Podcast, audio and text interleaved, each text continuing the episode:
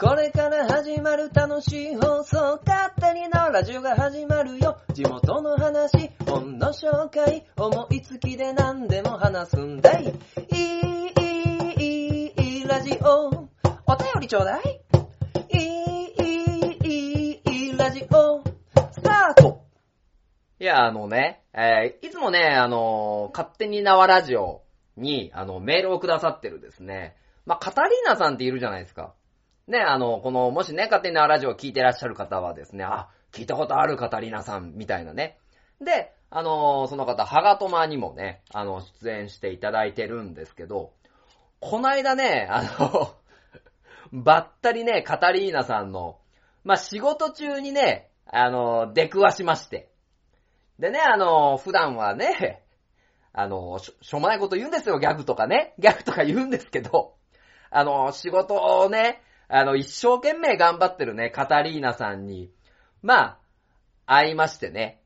で、まあ、前々から思ってたんですけど、いやー、ええ声やなー 本当にね、いやー、ええ声やなーって思ってたんですよ。で、まあ、当然ね、カタリーナさんのお仕事は言いませんけども、まあ声をね、あの、聞く機会っていうのもあって、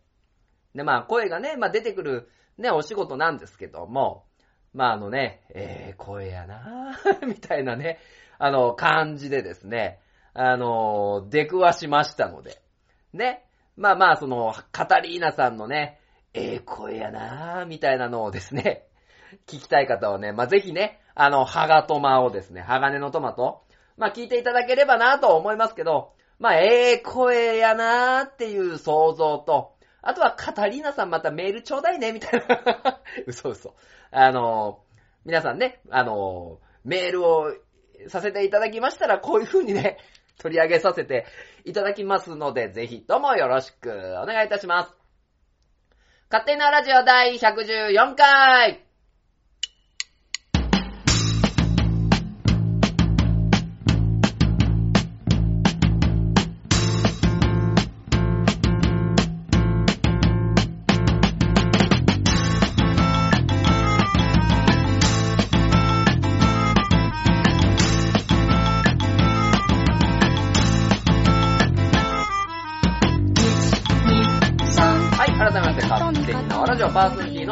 ボーイでございます。ね、あのー、まあ、9月になりましてね、まあ、だいぶ涼しくなってきたなっていう、まあ、感じはあるんですけど、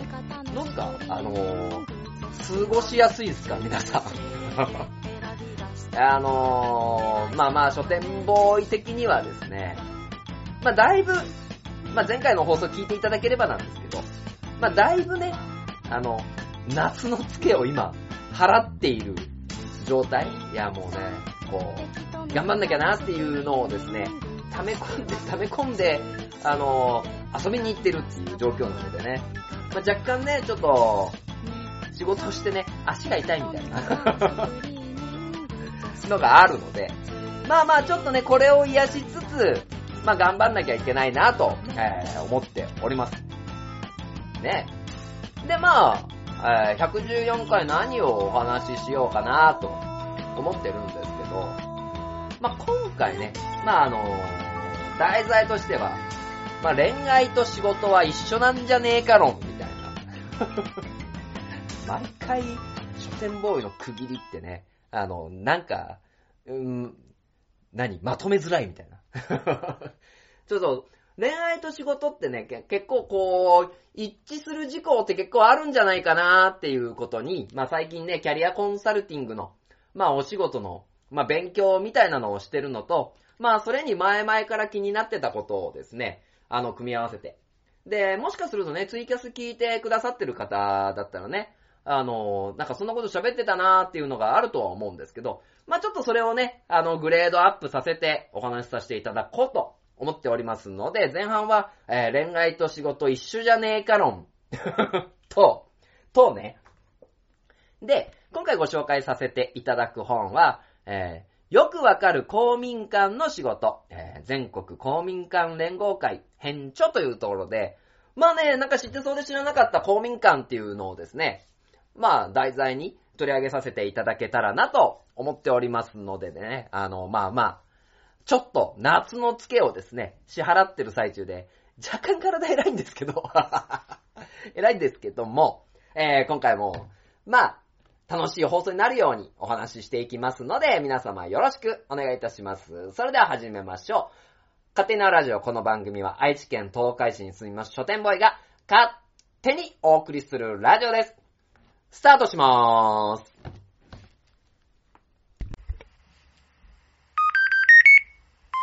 生ラジオ。生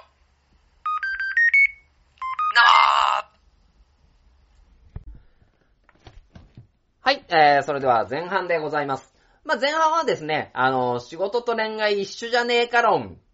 みたいなね、えっ、と、まあ、雑感ね、書店ボーイ、な、何言ってんだい？みたいなね、あの、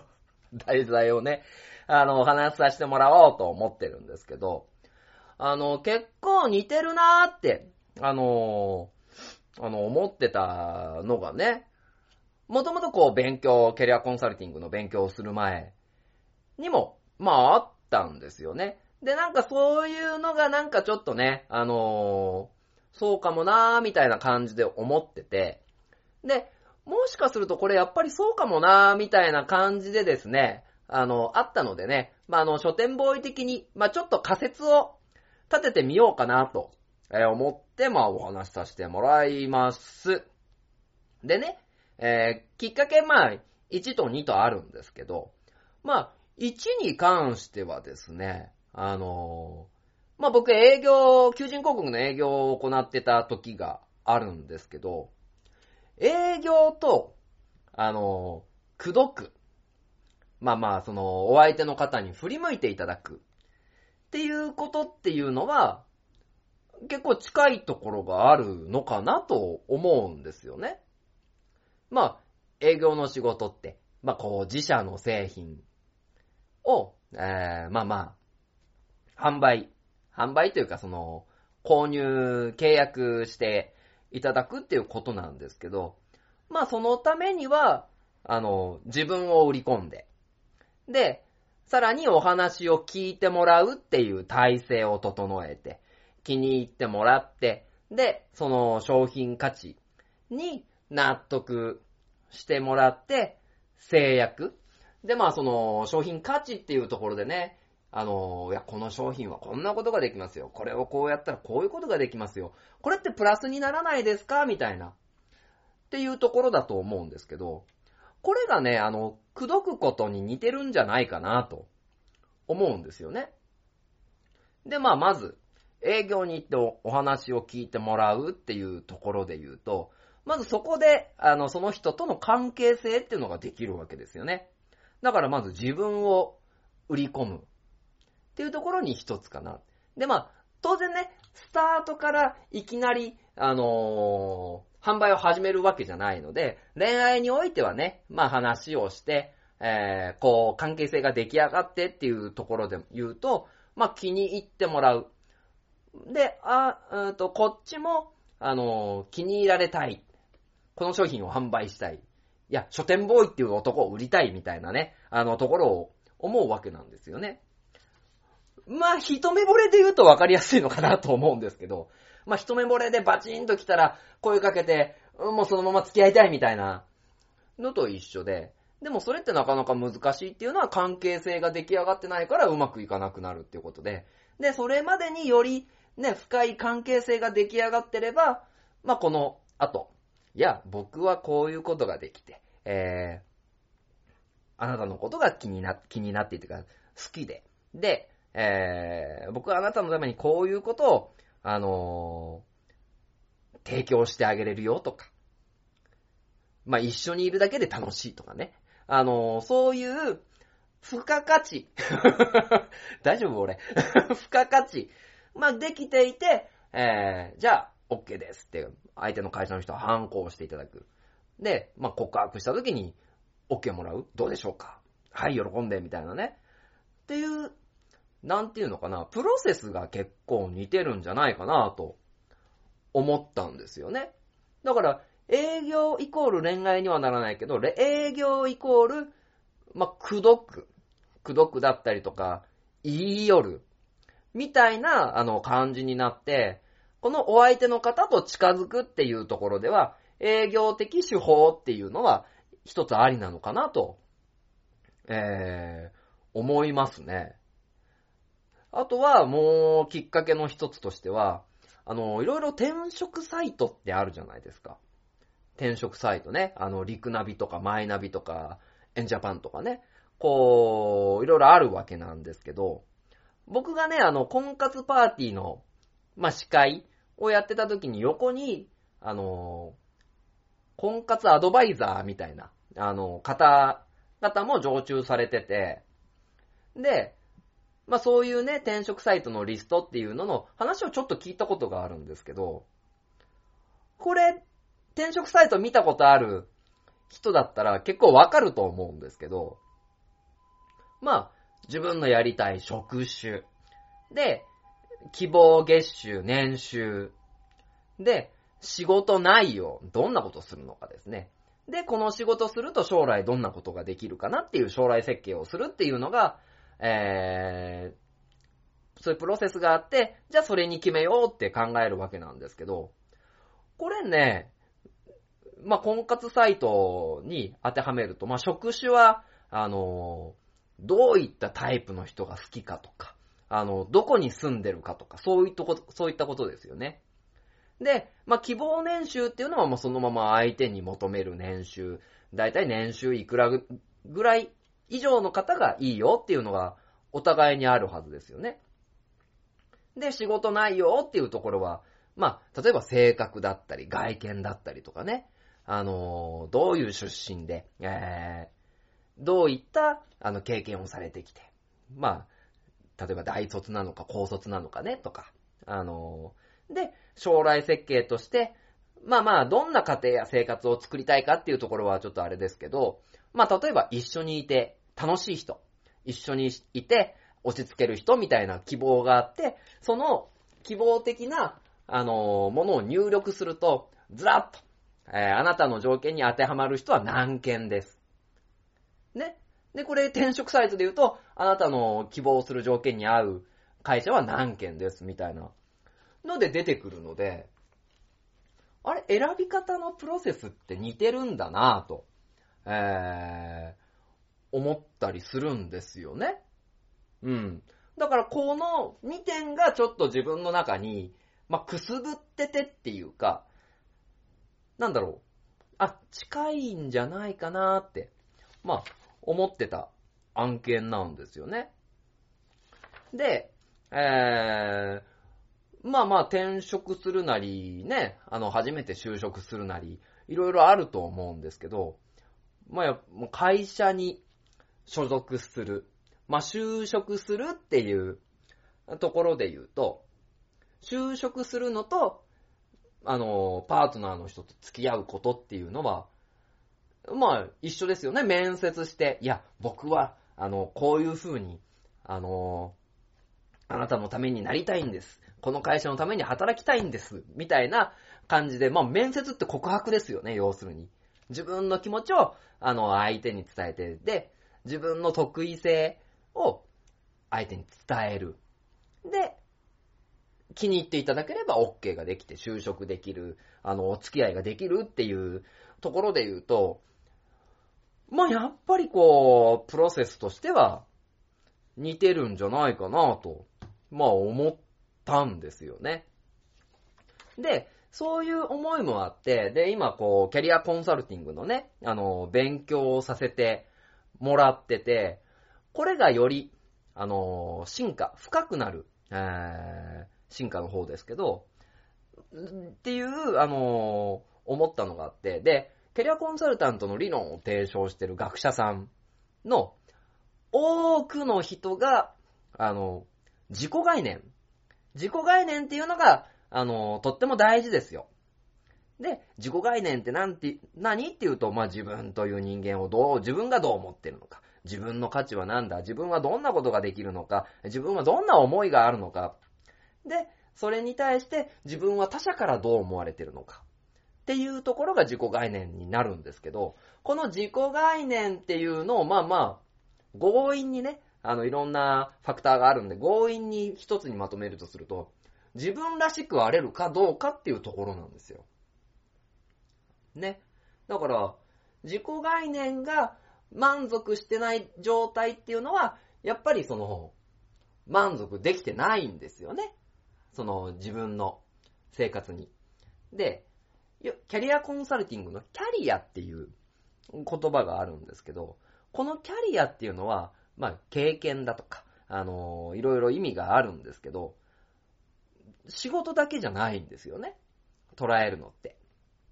ライフキャリアっていう自分の積み上げてきたものっていうところがあるので、じゃあこれを相手に求めるのって、それこそ仕事だけじゃないよね。っていうのがより深くなった。で、なんでこう自分らしさっていうのをお話ししたかっていうと、自分らしくないとやっぱり辛いんですよ。うん。だって仕事で、なんか、自分らしく働けてないな、これ今自分満足してないなっていう状態の時ってやめたくなりますよね。で、これは恋愛においても一緒で、お付き合いしてる家庭、もしくは結婚してとかっていう過程において、自分らしく振る舞えない時ってやっぱり別れたいじゃないですか。あ、なんか一緒にいても楽しくないし、窮屈だし、なんか疲れちゃうなとか、うん。っていうものもあって、あのー、自分の自己概念がまず満足しているかどうかっていうところが長続きをする秘訣なのかなと、まあ思ったりもするし、で、キャリア発達っていうまあ言葉があって、あの、まあ、仕事においてどんどん成長してきますよね。これはこういう風にやらなきゃダメ。えー、責任感。こういうことやっていきたい。えー、こういうことできるようになろう。っていうのって、恋愛に対しても、あの、この人とこういう生活を、ね、築き上げていきたいから、えー、こういうことできるようになろう。例えば家事できるようになろうとか、えー、ご飯作れるようになろう。家事とご飯一緒だね。で、あとは、こう、こう、なんかこういう、市のね、書類とかね、こういうことを覚えとかなくちゃとか。ね、あのー、なんていうかな、キャリア発達っていう部分で言うと、その会社に所属している、その人とお付き合いしているっていうところで、自分がどんどんレベルアップしていく。で、レベルアップしたいと思える職場、パートナーっていうのが、やっぱり、より良い。あ、ずーっと一緒にいたいな。この会社と、この人とっていう、まあ、ところにね、まあ、繋がっていってるんですよね。で、まあ、当然ね、幼少期があって、青年期があって、えー、青年の上、社会人になって、で、40、管理職とかそういうね、一応階層があるんですけど、まあまあ子供の頃はそういうことはわかんないけど、なんていうのかな、自分の、あの、物事の基盤を作ってる状態。こういうことしてるのが楽しい。こういうことをしたい。で、えー、青年期になって、それをするために僕はどうしたらいいのかな、私はどうしたらいいのかなっていうのを考え始めて、それが発揮する。で、これ、まあ、中年の危機なんて言われてるんですけど、40から45くらい。まあ、これはざっとです。で、結構自分の意味が変わってくるみたいなんですね。人生の。で、まあ僕はまだその年齢まで行ってないんでわかんないんですけど、そうなると価値観がまた変わってきて、あの、熟年離婚ってありますよね。なんか長くこの人とやってきたけども、この人と一緒にいられないわ、みたいな。うん。いや、この会社に見切りつけてまた別のことがしたいな、とか。あの、そういったことっていうのも起こりやすい時期っていうのは、なんとなく結婚生活においてもわかりますね。うん、なんで、そういう一つの物事と接触、あの、近づいて接して、えー、生きていくっていうこと、えー、きっかけっていうのは、まあ似てるんじゃないかなと思うんですけど、まあ皆さんどうですかね？この今までの話を聞いて。結構僕はね、あのー、完全に一致してますとは言えない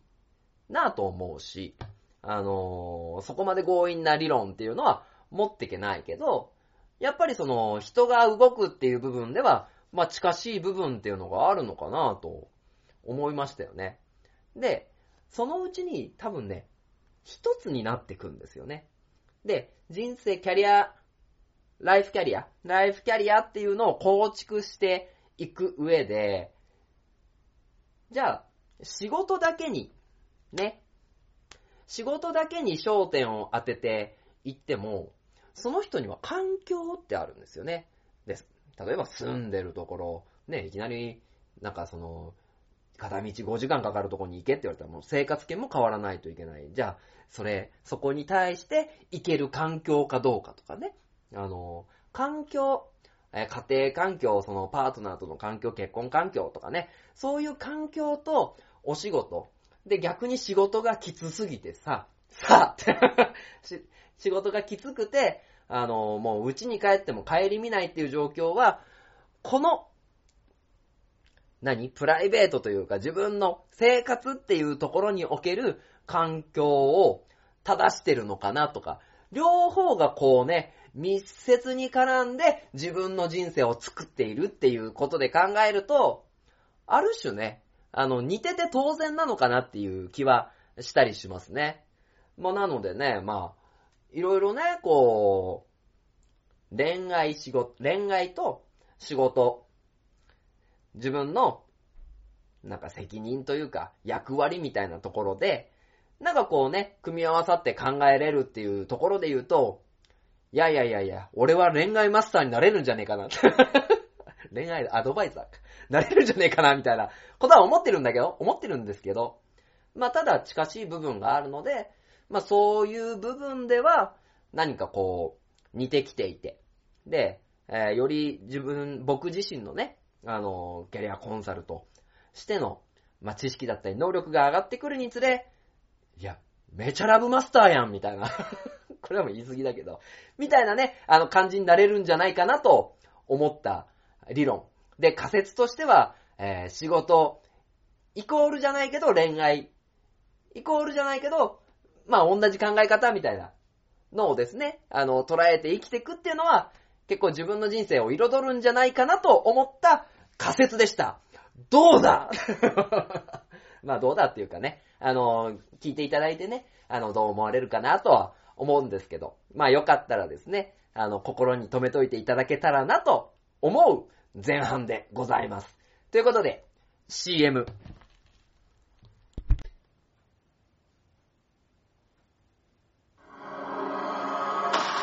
鉄の町愛知県東海市が今危険にさらされている。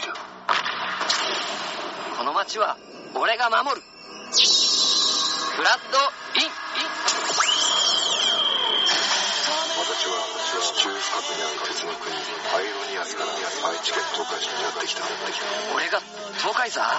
この町に新たなヒーローが誕生した。私に力を貸してほしい。共に鉄の絆で結ばれた戦士の戦いが今始まる。鉄鋼戦士東海座。地域限定で人知れず活躍中。初代前の花本が上手になりたいのコーナーはい、ということでですね、今回も書店ボーイが花本が上手になりたいなと、えー、いう部分でですね、えー、この、花本をですね、何か上手に叩けないかなと、え、いうところで、まあまあ、その、あれですね、昔の、えー、特徴的なね、花本だけで、あのイメージできる曲だったりとか、あとはですね、YouTube のフリー音源に合わせてですね、花本を叩いたりしてるんですけども、まあ前回はですね、まあちょっと突飛で、ニクレンジャーみたいなのをですね、あの、やらせていただいてるので、まあ、僕の歌声が聞きたい人は、まあぜひというところなんですけど、まあ今回純粋にですね、あの、YouTube のフリー音源を花本で叩かせていただきますので、よろしくお願いいたします。ということで、ミュージック、スタート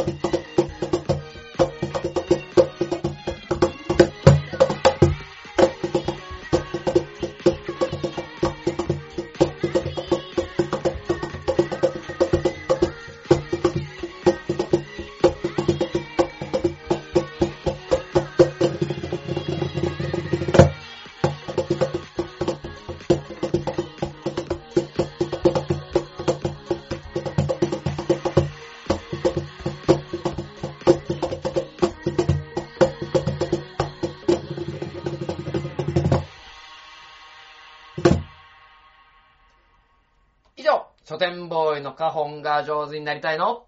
コーナーでした !CM! やれ、次の曲や。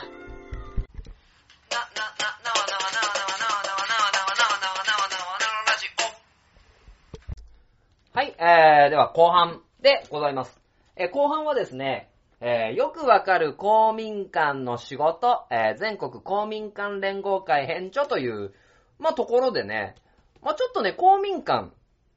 て、なんか近くにあるけど、どうなんだろう？っていうのをですね、ふと思って、で、図書館で見つけてね、あの、借りてみたんですよ。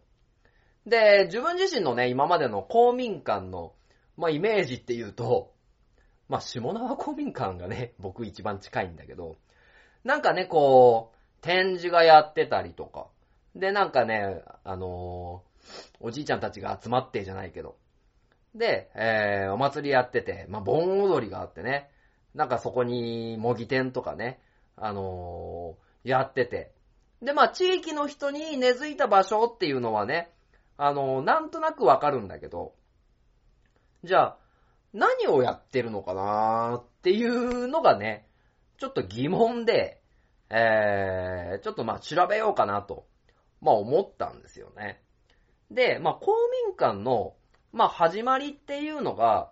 まああの、1946年の7月5日に、文部省が各都道府県に、あの、公民館設置運営についてっていう通達を、まあ出したっていうのが定説ではあるんですけど、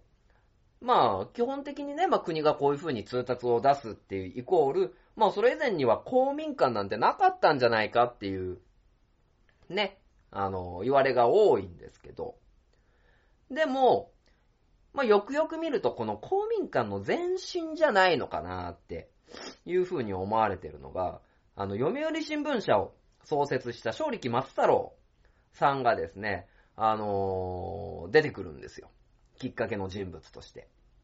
で、まあその時ね、正力松太郎さんがですね、あの、経営に苦しんでて、えー、内務大臣とか外務大臣、東京市長も務めたことある後藤新平さんっていう人に、いろいろ相談したところ、まあその時融資をしてもらったと。で、その恩を忘れずに、その後藤さんの、あの、国、あの、ふるさとである、あの、岩手県のね、あのー欧州市水沢にある、えー後藤博記念公民館っていうのを建てたのが、まあ、始まりじゃないかなって、え言われております。で、えーまあまあ、公民館では、まあ、地域に根付いた、まあ、活動っていうのを、まあ、していくっていうのが基本ベースにあるんですけど、で、まあ、北は北海道、南は九州、沖縄までつつ裏裏に公民館はあるんですけど、まあ全国に1700市町村、まあ徐々に減りつつはあるんですけど、があるんですけど、その9割に公民館があって、今、全国の公民館っていうのがだいたい1万4000館ぐらいあるんですよね。大なり小なり。で、この1万4000館っていうと、あのー小中学校と比べても、やや多い、やや、そんなに大差がない。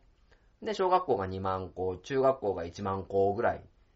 で、えー図書館が全国で3300館ぐらいなので、そう考えると公民館の数っていうのはものすごく多いんですよね。で、えー公民館の、まあ、ベースっていうのは、まあ、あの、昔からね、スープの冷めないとか、下駄履きで行ける距離に、えー公民館ってあるんだよ。だいたい徒歩1キロ、1.3キロ圏内ぐらいに、まあ、あるのが公民館なんですよね。だからやっぱり避難所とかにね、あの公民館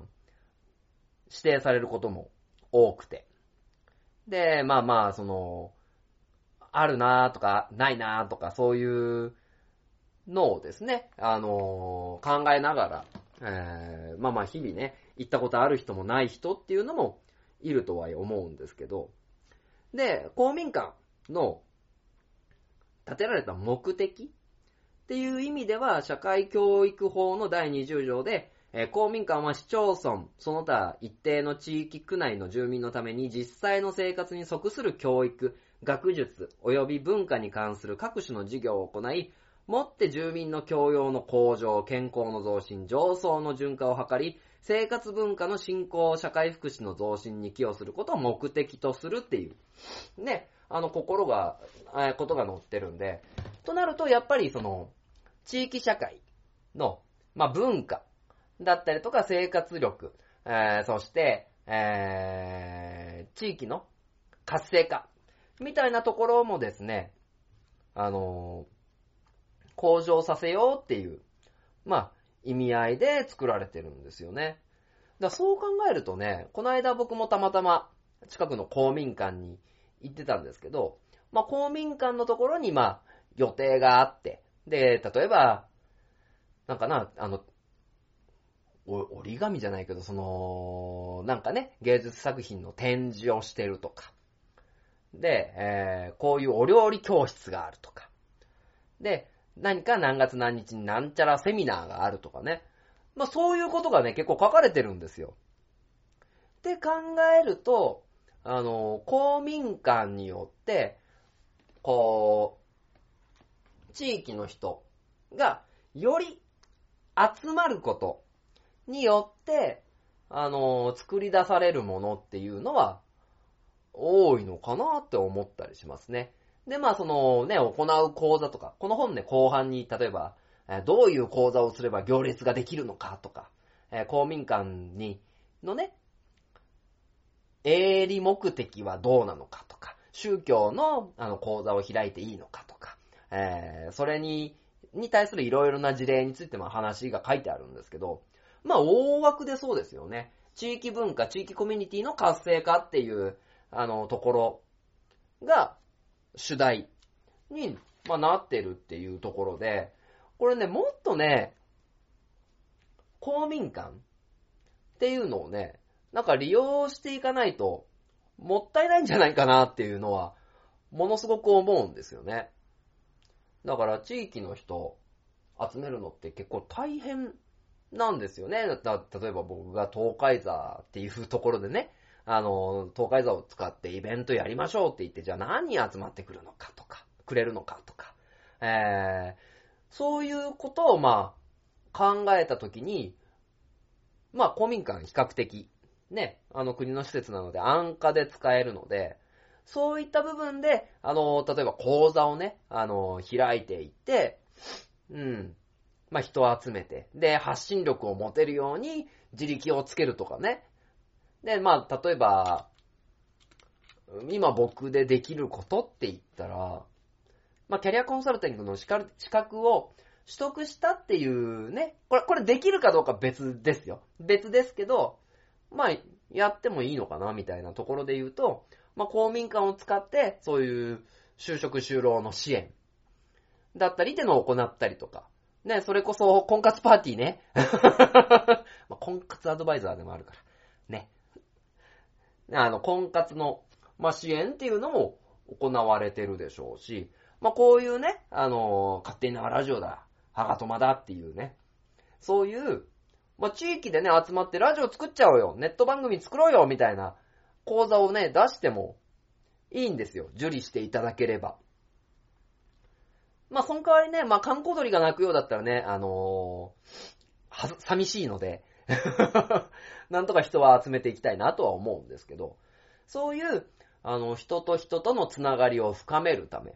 だったりとか、まあ、自分自身で、まあ、営利まで行っちゃうとね、営利目的まで行っちゃうと、お話がおかしくなってきてるんで、それはもう公民館じゃなくてもっていう形にはなってくるんですけど、より地域の人とね、あの、楽しみながら、あの、物事を作れないかなっていう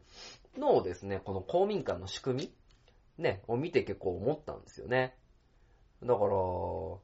うそれこそお茶飲み場にしてるおじいちゃんおばあちゃんとね、一緒にラジオやったりとか、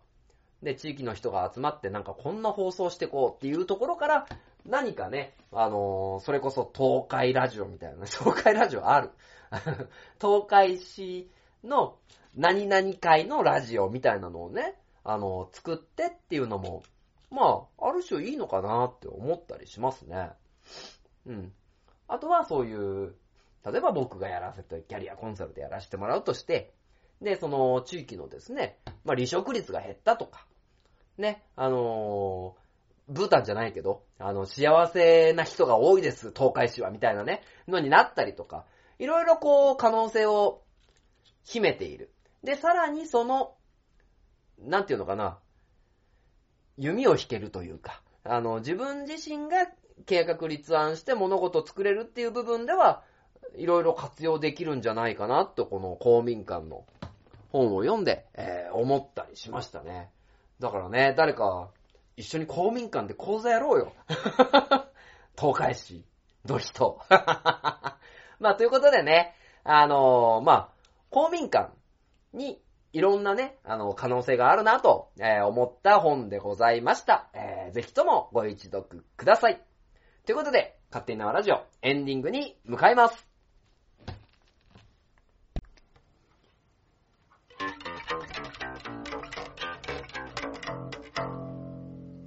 勝手に縄ラジオ。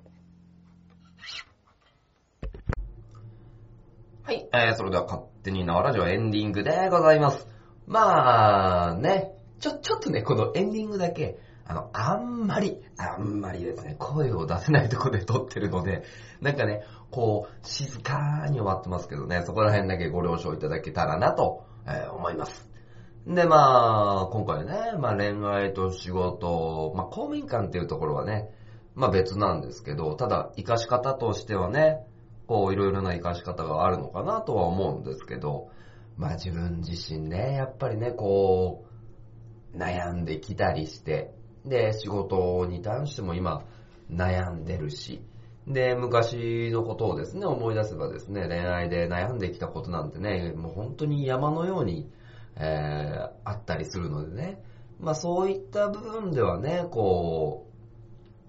今までの例えば、あの、若い時の恋愛のことをですね、仕事に活かしたりとか、あの、そういった部分で使えるんじゃないかなと思ったりはしますね。で、どっちかっていうとね、仕事よりも恋愛のがまあ先に、あの、意識としてすることのが多いのかなと思うので、まあちょっとね、あの、参考にじゃないですけど、あの、行っていただけたらなと思います。で、僕も一番初めの恋愛の時にね、あの、いろいろ自分の精神的に変わったこともあるし、その次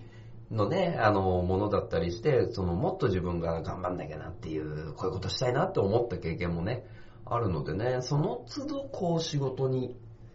対して取り組み方が変わってきたみたいなのはあるのでね、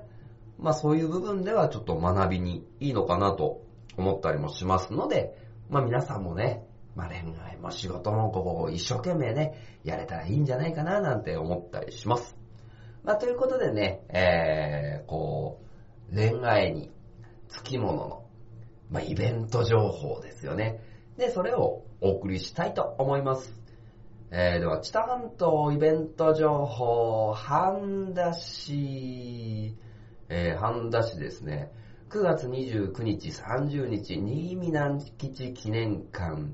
で、えー、ゴンの秋祭り、ライトアップイベントが行われます。幻想的な光に浮かぶ悲観花の怪しくも儚げな佇まい、南吉作品をモチーフにした竹灯籠などですね、え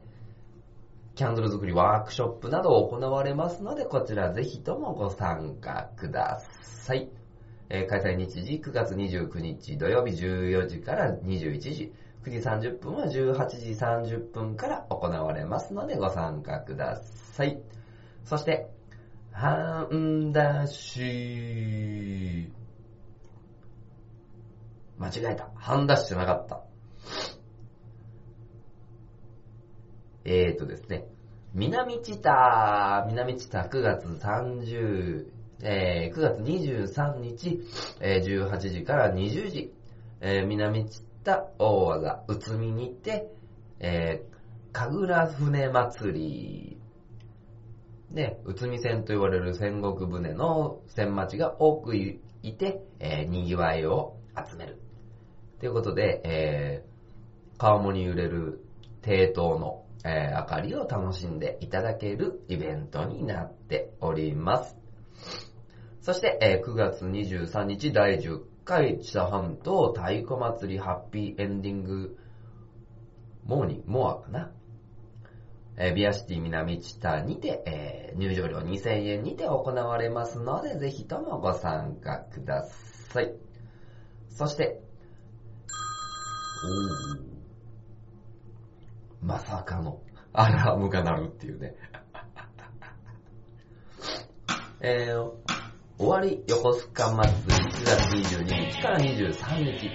そして、大田祭りが10月6日から10月7日。そして9月22日に、縄の船津神社で、えー、頂上めったが行われます。で、えー、横須賀祭り、そして大田祭りというところで、えー、だし祭りボーイ、インスタグラムプレゼントイベントなどを行っておりますので、皆様ぜひともご参加ください。そして、えー東海座としましては10月の27日、幸せ村ハロウィンパーティーに、出演させていただきますので、こちらもぜひともよろしくお願いいたします。はい、えー、ということでね、ああ、あんまりね、こう、声が張れない状況で録音っていうのはね、初めてなんですね。まあまあ、若干のね、こう、緊張と、なんか早く締めちゃおう感が出てますけどね。まあ、そういう部分でね、まあ次からの勝手に縄ラジオ、まあ次からも普通に言っておりますけど、もう、えー、頑張っていきますので、皆様ぜひともよろしくお願いいたします。ということで、この番組締めてまいりましょう。この番組は愛知県東海市に住みます書店ボーイが勝手にお送りするラジオでした。ありがとうございました。味がするねこの